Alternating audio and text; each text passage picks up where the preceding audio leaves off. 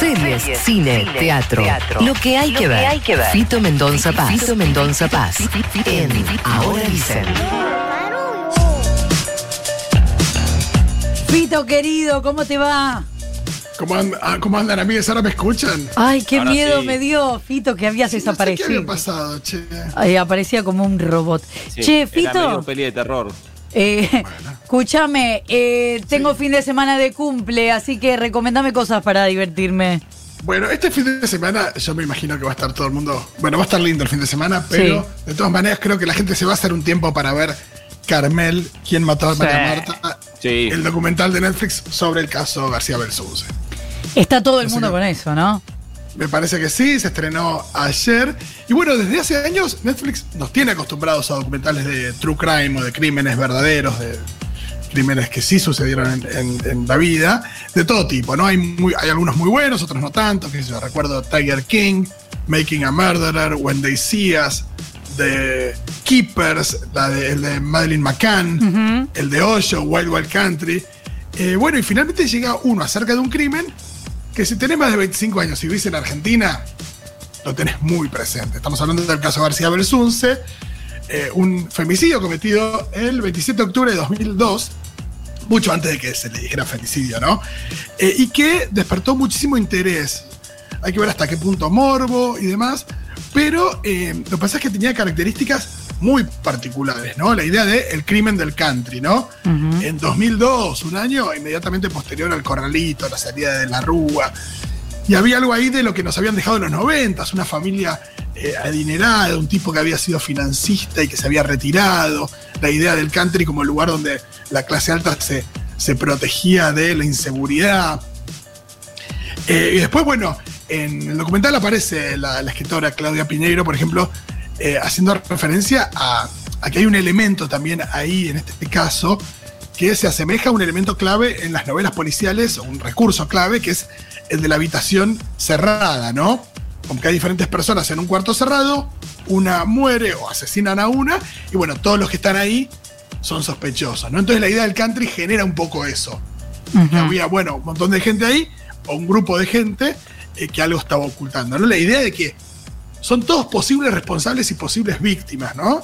O sea, eh, además de muchísimas hipótesis que fueron surgiendo, eh, el llamado crimen pasional, que así se le decía, la venganza, el dinero, el trabajo de ella en Missing Children, si tenía algo que ver, bueno, y el encubrimiento, ¿no?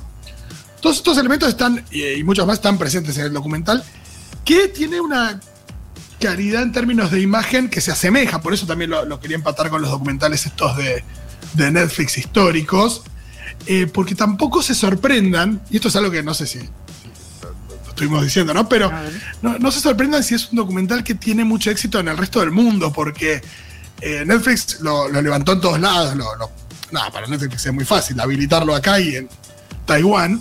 Sí. Pero eh, hay que ver, porque por las características que tiene, yo creo que, y por la factura técnica y demás, creo que tiene todas las chances de convertirse en un documental eh, así de mucho éxito en otros lugares, que sé yo, en Estados Unidos, ¿por qué no? Eh, y em, bueno, decíamos, ¿no? Eh, creo que el mayor. Perdón, vamos a contar un poquito cómo está construido, ¿no? A ver. A ver. Eh, por un lado, lo que tiene son testimonios de los protagonistas. Están casi todos. Carlos Carrascosa, el viudo o el posible asesino. Horacio García Belsunce, el hermano. Irene y John Hurtig, hermanos también de María Marta. Bartoli, el cuñado. El fiscal Molina Pico. Están prácticamente todos. Eh, y después hay entrevistas a periodistas que siguieron el caso de cerca, como por ejemplo Dugan o Rolando Barbano. Y creo que el mayor mérito de- del docu está, es- está en cómo se construye el relato, cómo está, eh, cómo está el hilo eh, de- de- del cuento que nos hacen de, de lo que sucedió, a partir de los testimonios, ¿no? Por supuesto, no sabemos si es lo que sucedió realmente, no está ahí en cada uno creer o no los testimonios, pero hay algo ahí en cómo está construido desde la edición que, que lo hace muy atrapante. No sé, si por ejemplo un protagonista dice, bueno, entonces yo le dije al fiscal que tal cosa, al toque corta y aparece el fiscal diciendo, bueno, entonces yo le respondí tal otra. Ah, excelente. Hay toda una cosa donde a partir de todos los testimonios de cada uno está construido un relato que pareciera eh, escrito por una persona, ¿no? Eh, y em, Bueno, creo que también eh, hay algo que, probablemente les llame la atención o les pase a los que siguieron en su momento el caso, que van a empezar a surgir muchas cosas y, uno va a empezar a decir, bueno, al final recuerdo mucho más de lo que pensaba que recordaba. Claro. Eh, porque creo que más allá del interés que, tuvo cada uno en el caso, hay una cosa de que te, entraba por osmosis, ¿no? Había una cosa mediática del caso que, yo creo que por más que no le dieras mucho bola, algo vas a recordar. Total, ¿te acordás eh, que salía la remera y el chiste era yo no dormí con Norito, yo no me acosté con Norito? eso, eso, no era del mazo, estamos hablando Ya sí, me confundí. Ah, tienes razón. Acá si querés, el elemento, un elemento distintivo es la palabra pituto. Sí, total. Eh, el, hermano periodista en la tele hablando de eso también. Claro. Sí, total. Eh, Horacio. Eh, bueno, hay un elemento que a mí no me gustó del, documental, que es un recurso que a veces se usa, que es el de. ¿Qué pasa? Cuando vos te muestran te, hablan, ¿no? Hay una voz en off que te cuenta que hubo una discusión en la cocina y te muestran en la cocina mientras vos te imaginás la discusión ahí. Mm.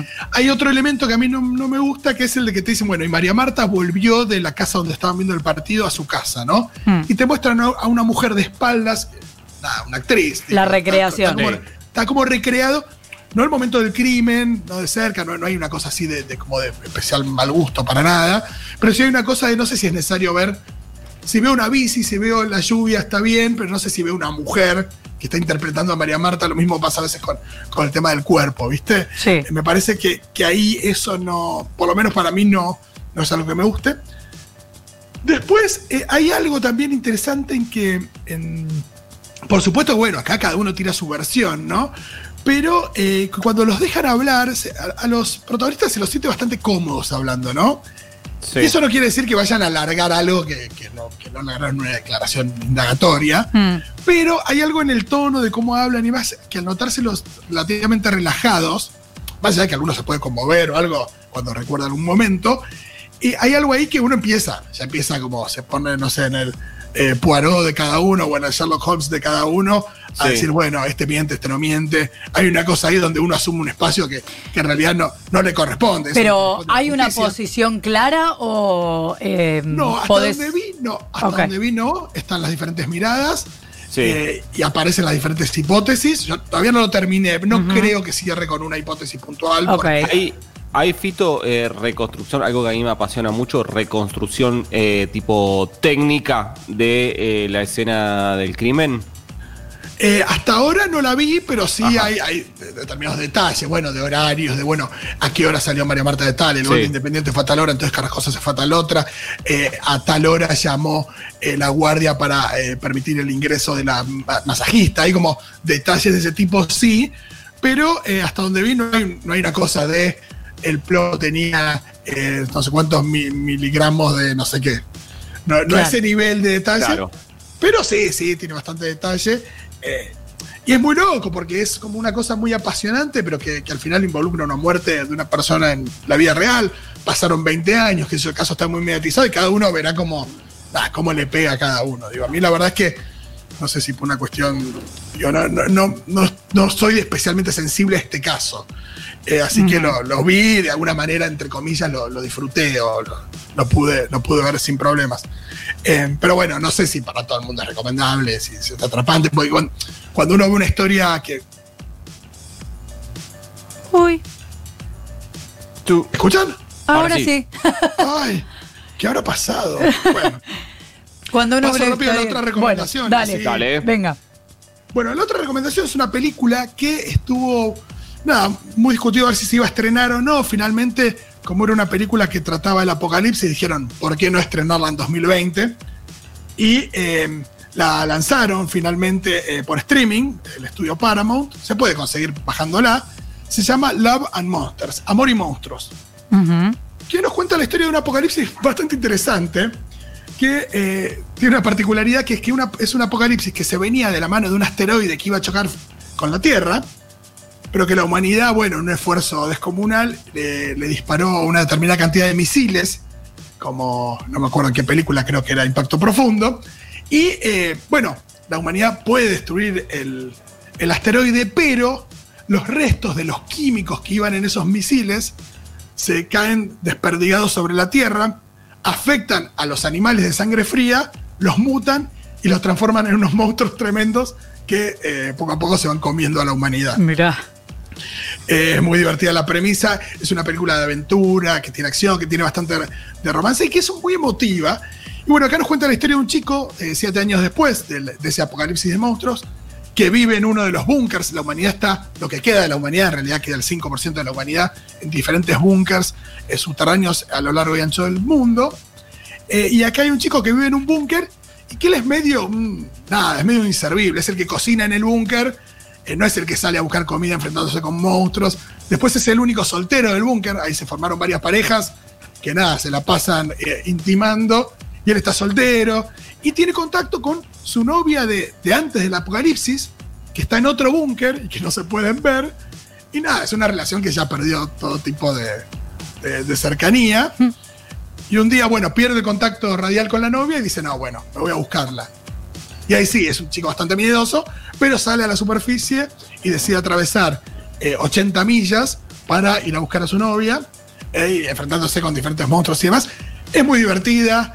Em, y em, creo que tiene bastante sentimiento, eso me llamó la atención. No tiene esa cosa cool de, por ejemplo, Zombieland, que es una película que tiene elementos en común, porque nada, es un apocalipsis, es un pibe más bien tímido que se enfrenta con zombies.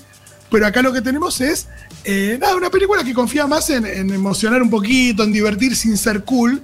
Y me parece que eso hace que valga la pena. Se llama Love and Monsters. Muy bien, agendado todo para el fin de semana. Entonces, Fitus, muchísimas gracias y hasta la semana que viene. Adiós, los quiero. Besote, 13 minutos para las 9, nosotros también lo queremos. Sí, será Girl Power. Vaya tranquilo y no vuelva más. Se viene en breve más boliche solitario.